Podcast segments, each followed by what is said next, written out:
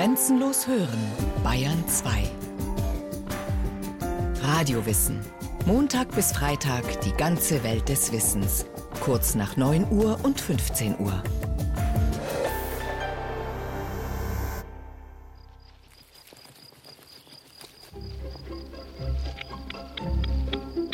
Der Igel ist ein drolliger Kauz. Und dabei ein guter, furchtsamer Gesell, welcher sich ehrlich und redlich unter Mühe und Arbeit durchs Leben schlägt. Bei uns ist überwiegend der Braunbrustigel.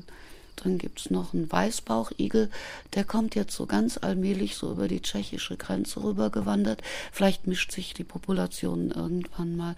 Aber überwiegend, was wir hier haben, ist unser Braunbrustigel. Ein kleiner, kugelrunder Bursche mit merkwürdig rauem Pelze arbeitet sich aus dem Laube hervor, schnuppert und lauscht und beginnt sodann seine Wanderung mit gleichmäßig trippelnden Schritten. Igel sind ja Insektenfresser, ne? so wie Maulwürfe und Spitzmäuse und gehören zur gleichen Familie. Und in der Natur fressen sie, was ihnen vor die Schnauze kommt. Ne? Alles, was so am Boden rumkrabbelt. Kommt er näher, so bemerkt man ein sehr niedliches, spitzes Schnäuzchen, ein paar klare, freundlich blickende Äuglein und einen Stachelpanzer, welcher die ganzen oberen Teile des Leibes bedeckt, ja auch an den Seiten noch weit herabreicht. Ein gesunder Igel ist rundlich. Also wenn man ihn von der Seite anschaut, dann hat er keinen Knick hinter den Ohren, man nennt das Nackenknick. Es ist eine schöne durchgehende Linie bis zum Rücken runter. Und wenn man ihn von oben anschaut, dann ist er mehr tropfenförmig. Er ist unser lieber Gartenfreund.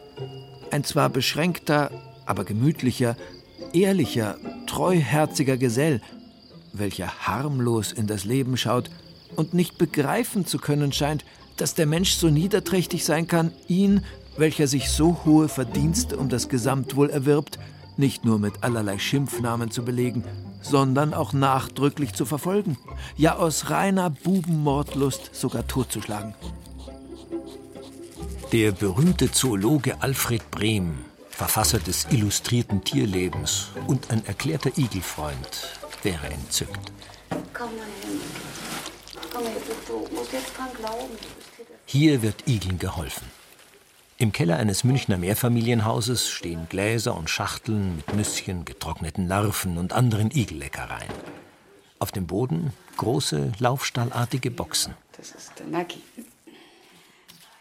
In einer dieser Kisten raschelt es. Naki ist aufgewacht.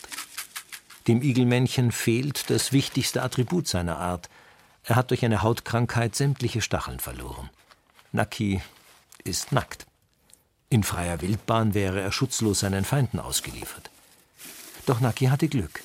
Irgendjemand brachte ihn zu Maria Heck, die hier seit fast 30 Jahren eine Auffangstation für kranke oder verletzte Igel betreibt, privat und auf eigene Kosten. Maria Heck heißt in Wirklichkeit anders. Ihr eigentlicher Name soll auf ihren Wunsch hier nicht genannt werden, denn schon jetzt kann sie den Andrang an neuen Pfleglingen kaum noch bewältigen. Also es sind jedes Jahr so um die 30 bis 40 rum Babys, also so ganz kleine, die alle zwei Stunden handgefüttert werden müssen. Ich habe Verletzte im Sommer, Tellersensen, Gesträuchernetze. Da verheddern sie sich oft, das heißt, die Gliedmaßen werden zum Teil abgeschnitten und solche Fälle. Und man kann Tiere nicht endlos zusammenstopfen, nicht? So kleine Jungigel, die kuscheln, das geht schon. Aber so wie einer reinkommt, muss er sowieso erstmal in Quarantäne, damit er mehr Gesunde nicht ansteckt. Oder wenn Verletzte kommen, die brauchen, bis die Wunden verheilt sind, brauchen die einfach ihre Ruhe. Und da ist einfach der Platz nicht so da. Dem nackten Igelmännchen geht es prächtig. Am unteren Rücken wachsen die ersten neuen Stacheln aus der silbergrauen Haut. Das Tier sieht furchtlos seine Retterin an, die ihn mit beiden Händen festhält. Er duldet sogar, dass die fremde Reporterin ihn streichelt, bis sie den weichen, behaarten Bauch berührt. Blitzschnell rollt er sich zu einer Kugel zusammen. Ein Zeichen, dass ihm die Situation nicht ganz geheuer ist. Sekunden später schaut die spitze Schnauze schon wieder aus dem silbrigen Knäuel heraus. Gesunde Igel sind nicht einmal bei der Geburt nackt, erzählt Maria Heck. Sie haben ein Stachelfell, das zum Schutz der Mutter von einer dünnen, mit Flüssigkeit gefüllten Haut überzogen ist. Und nach dem Geburtsvorgang trocknet diese Haut ein und die Stacheln fangen an durchzustechen.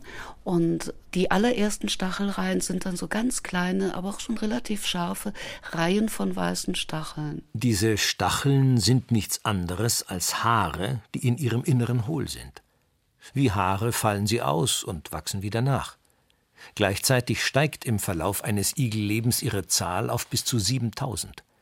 Sie ermöglichen es dem Igel, sich in Gefahrensituationen blitzschnell in eine stachelige Kugel zu verwandeln.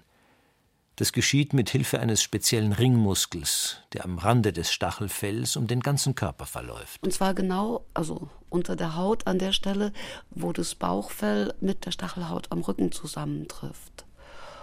Mit diesem Ringmuskel, äh, der kann, glaube ich, bis zu zwölf Stunden zubringen in zusammengerolltem Zustand. Also er hat sehr viel Ausdauer, in zusammengerolltem Zustand zu bleiben. Wenn also hin und her gerollt wird von irgendeinem anderen Tier oder was. Dieses System hat der Art über erstaunlich lange Zeit das Überleben gesichert. Fossilien von Knochen belegen, dass Vorfahren des heutigen Igels bereits vor rund 60 Millionen Jahren auf der Erde lebten fast baugleich übrigens mit dem heutigen Skelett, also ein Erfolgsmodell der Evolution. Also die einzigen richtigen natürlichen Feinde, sage ich mal, außer uns und unseren Autos hier, sind Uhus und äh, Dachse, weil die haben so lange Krallen oder auch zum Teil Rabenkrähen, weil die sehr lange Schnäbel haben. Die können also durch die Stacheln durch, aber sonst ist es eigentlich ein ziemlicher Schutz. Für den Menschen aber machte das Stachelfell den Igel erst richtig interessant. Neben dem praktischen Nutzen, in der Antike etwa diente es dazu, Stoff aufzurauen, wurde es bei diversen magischen Praktiken verwendet. So galten am Dachfirst aufgehängte Igelhäute als Schutz gegen Feinde. Auf den Feldern sollten sie Unwetter vertreiben. Auch das Fleisch von Igeln wurde in vielen Kulturen geschätzt, als Nahrungsmittel, aber auch als Medizin, gegen Rheuma etwa, gegen Arthritis und gegen Haarausfall.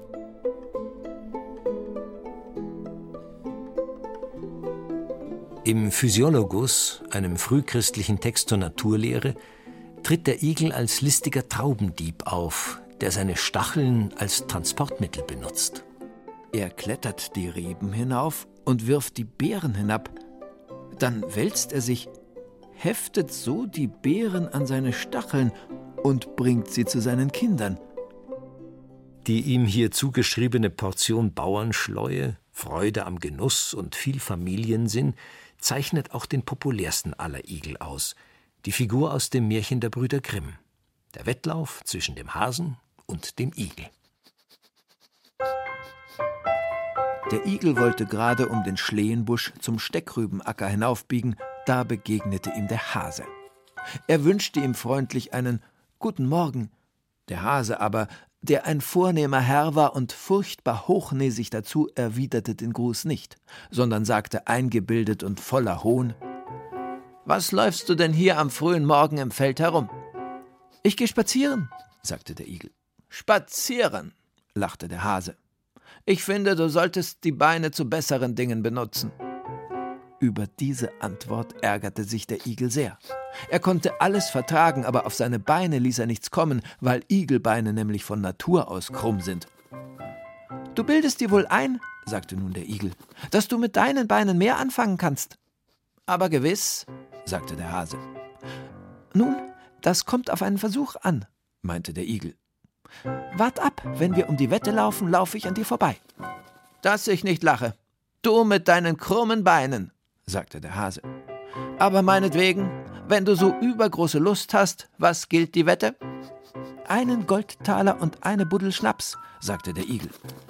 Angenommen, sprach der Hase. Schlag ein, dann kann es gleich losgehen. Der Ausgang des Märchens ist bekannt. Der Igel gewinnt den Wettkampf, weil er seine Frau, die genauso aussieht wie er, ans andere Ende des Kohlfeldes stellt.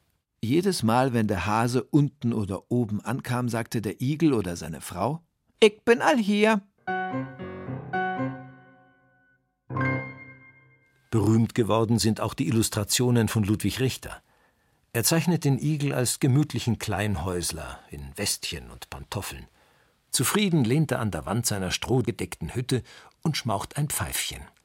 Der Inbegriff des kleinen Mannes, der es den Hasen da oben durchaus zeigen kann, wenn es darauf ankommt. Die Gefahr ist, dass man das ein bisschen zu sehr vermenschlicht. Also man muss es schon aus der Sicht des Wildtieres sehen. Und wenn einer tuckert und faucht und die Stacheln sträubt, dann hat er einen Grund dafür. Das ist also nicht, weil er einen stinkigen Charakter hat, sondern zum Teil Igel mit Hautkrankheiten. Also Milbe verursacht sowas und äh, Hautpilzerkrankungen verursachen sowas. Zum Teil auch Mangelernährung. Also ein Igel, der in einem Lebensraum unterwegs ist, der ihm nicht so viel bietet. Und die Vielfalt der Insekten hat jetzt durch uns und unser Tun nachgelassen. Und diese ganze Varietät finden viele Igel in Stadtgebieten nicht mehr, in Parks oder so. Und da kann es auch schon mal sein, dass diese Mangelernährungen auftreten. Der Mensch und die Folgen seines Handelns sind die größte Bedrohung für den Igel. Das sagt auch die Biologin Estrella Zirk vom Landesbund für Vogelschutz. Ausgerechnet der Schutzmechanismus, der der Art Millionen von Jahren das Überleben sicherte, wird ihr in Zeiten von Tellersensen, Laubsaugern und Autos zur tödlichen Gefahr. Wenn nämlich ein Feind kommt, rollt er sich zusammen. Beim Auto hat es aber wenig Sinn. Es werden pro Jahr ungefähr eine halbe bis eine Million Igel von Autos überfahren. Und durch den Straßenbau werden die ganzen Populationen voneinander abgetrennt. Das heißt, wenn auf einmal eine Bundesstraße irgendwo durch ein Gebiet durchführt, kann der Igel die schlecht überqueren oder wenn er sie überquert, stirbt er eben.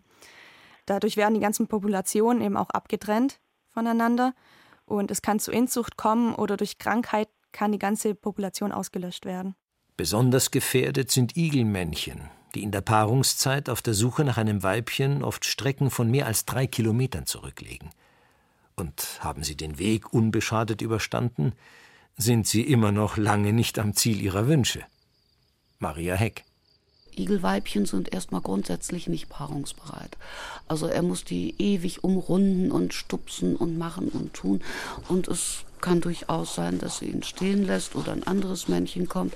Die beiden Männchen knuffen sich dann und boxen sich und das Igelweibchen dreht sich kurz um und marschiert seiner Wege. Also es ist nicht allzu einfach für einen Igel, äh, sich zu paaren. Also ein Igelweibchen muss dann wirklich auf der Höhe ihrer Hormone sein, dass sie, wenn er aufsteigt, auch tatsächlich die Stacheln anlegt. Sonst könnte es für ihn schmerzhaft werden.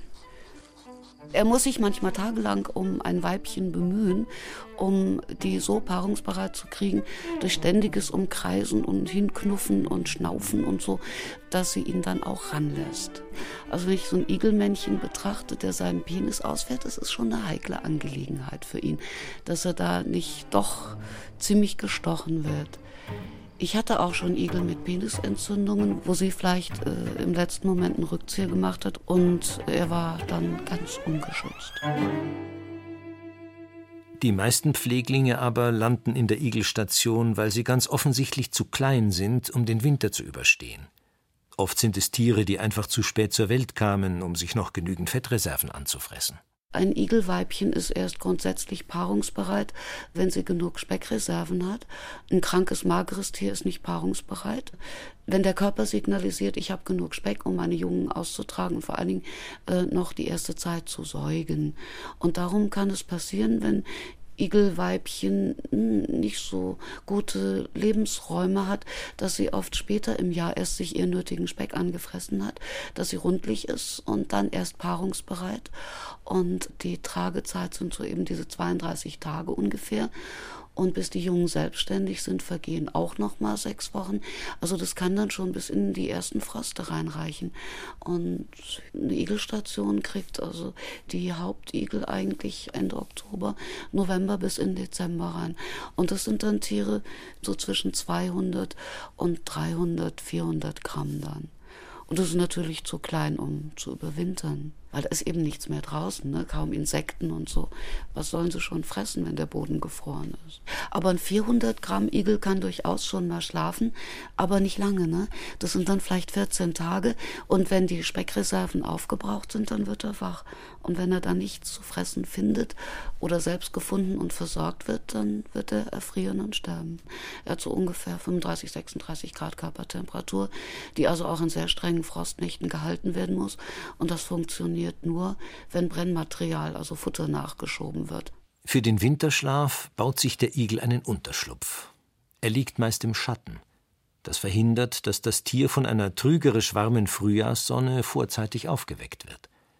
Beliebt sind bodennahe Lücken in Holzstößen, dichte Hecken und Laub- und Komposthaufen, die nicht nur Schutz bieten, sondern auch reichlich Nahrung. Beim Bau der Nester, ob für die Aufzucht des Nachwuchses oder für den Winterschlaf, gilt das Prinzip Erfahrung macht den Meister, sagt Maria Heck. Junge Igel haben oft sehr schlampige Nester, was dann beim Winterschlafen auch nicht so toll ist, weil irgendwie müssen das erst trainieren. Und meistens sammeln sie Laub und kleines Geäst und alles, was sie so finden und drehen sich dann in diesem Haufen immer in die gleiche Richtung, so dass die Blätter alle auch in der gleichen Richtung zum Abliegen kommen. Das bedeutet, dass das irgendwann so eine Halbkugel ist und alle Blätter sind schön in eine Richtung übereinander, so dass wenn es regnet, kann das abtropfen, da sind keine Lücken. Es ist also recht geschickt gemacht sowas. Für den monatelangen Schlaf wird der Stoffwechsel extrem heruntergefahren. Die Körpertemperatur sinkt von rund 37 Grad auf etwa 4 Grad. Das Herz schlägt statt ca. 200 Mal pro Minute nur noch zwei bis zwölf Mal. Der ganze Igel zieht sich sozusagen in sich zurück. Das heißt, der Ringmuskel zieht sich komplett zu, so dass Bauch, Beinchen, Kopf alles in der Kugel drinstecken. Da muss man also ganz genau hinschauen, wenn man so einen ganz fest gerollten Igel sieht, wo ist denn vorne und hinten. Man kann es eigentlich nur an der Stachelrichtung feststellen, dass die vom Kopf eben nach hinten gehen und so. Also man, man sieht das dann, wenn man genau hinschaut. Aber eigentlich guckt da überhaupt nichts mehr raus aus dem Igel. Und in diesem Zustand verbringt er den Winterschlaf. Aber ein Igel schläft nicht toujours durch. Also so, so alle vier, fünf Tage ungefähr fährt er das System wieder etwas hoch. Also auf jeden Fall ist der Winterschlaf nicht extrem kontinuierlich. Also es gibt immer wieder Phasen, wo sie etwas wacher werden und wieder weiter schlafen. So lange, bis die Temperaturen nachts kontinuierlich über der Nullgradgrenze liegen das ist ja auch das Trügerische mit solchen Wärmeeinbrüchen im Februar oder so, dann könnte es schon wach werden. Und wach werden heißt Durst haben und Hunger haben. Und es ist ein bisschen fatal, zu früh wach zu werden. Durst, das könnte noch gehen, da regnet es mal oder es sind Schneereste da, aber Nahrung ist ja da noch nicht viel. Ne? Erst im Frühling ist wieder das ganze Angebot vorhanden. Käferlarven, Insekten, Schnecken und Vogeleier. Bei einigen Naturschützern im Norden Europas bringt diese Vorliebe den Igel seit einigen Jahren in Verruf. Denn auf den Nordseeinseln, wo das Tier ursprünglich nicht heimisch war, richten eingeschleppte Igel mittlerweile erhebliche Schäden in den Gelegen von Bodenbrütern an.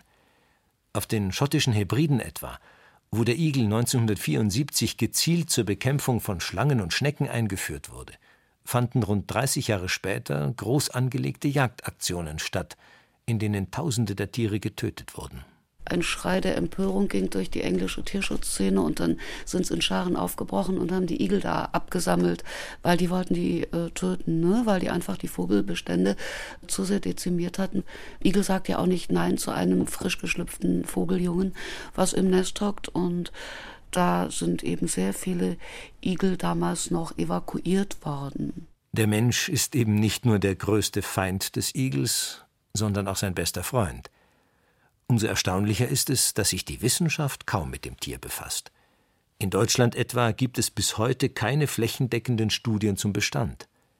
Die Gründe dafür sind vielfältig, sagt Estrella Zirk vom Landesbund für Vogelschutz. Flächendeckende Aufnahmen sind auch sehr schwierig über den Igel, da er erstens nachtaktiv ist und zweitens sehr unscheinbar. Also er verkriecht sich ja sehr gerne und es gibt wenig Gelder für die Forschung an Igeln. Also es wird vor allem an Vögeln sehr viel beobachtet. An Reptilien, Amphibien und kleinen Säugetieren ist es etwas schwieriger. Umso größer ist jenseits der wissenschaftlichen Kreise die Anteilnahme am Schicksal von Igeln.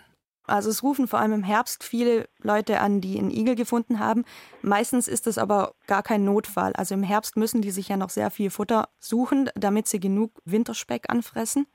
Und äh, da wandern die eben auch tagsüber mal viel rum. Also das ist ganz normal, dass man dann mal einen Igel findet. Erst wenn das Gewicht kurz vor Anbruch des Winters noch unter 500 Gramm liegt, sollte man eingreifen. Maria Heck. Ein Igel ist grundsätzlich in seinem freien Lebensraum glücklicher und deswegen sollte man verstärkt füttern lieber. Ne? Man kann Futterhaus bauen, was regensicher ist und auch katzensicher, weil Igel fressen ja dann auch Katzenfutter. Man sollte überwiegend Hühnchenkatzenfutter füttern, weil das den Insektenprotein am nächsten kommt.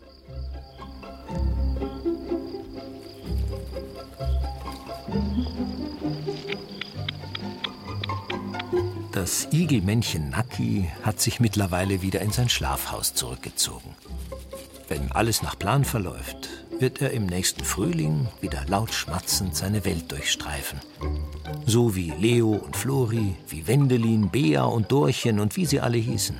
Die Igel, die einmal in dieser Pflegestation Unterschlupf gefunden haben. Und da sehe ich uns auch in der Verantwortung, dass wir die Schäden, die wir in freier Wildbahn bei Wildtieren, grundsätzlich Wildtiere, nicht nur Igel verursachen, dass ab und zu ein paar Leute geben muss, die versuchen, das wieder gut zu machen, ein bisschen auszubügeln. Und da bieten sich natürlich Igel an, weil wir hier so in unserem Kulturlandstand auch überall auf Igel treffen. Da kann man wirklich helfen. Da muss man halt nicht in den Orient oder zu den Eisbären fahren, um zu helfen. Kann man vor der Haustür machen.